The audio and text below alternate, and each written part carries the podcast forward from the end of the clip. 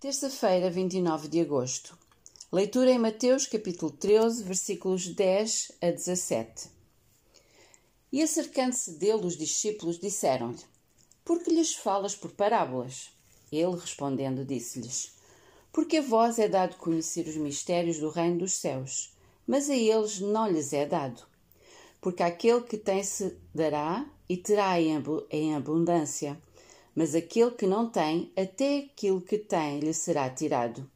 Por isso lhes falo por parábolas, porque eles vendo não veem, e ouvindo não ouvem nem compreendem.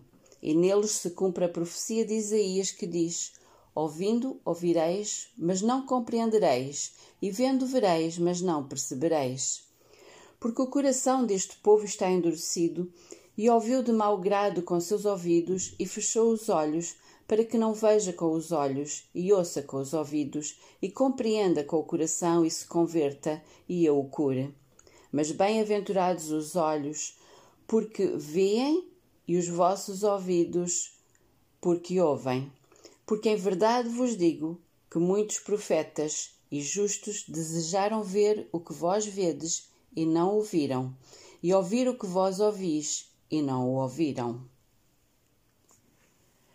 Jesus contava muitas parábolas. Algumas eram curtas, outras maiores. Era uma forma criativa de Jesus ensinar, usando situações da vida diária.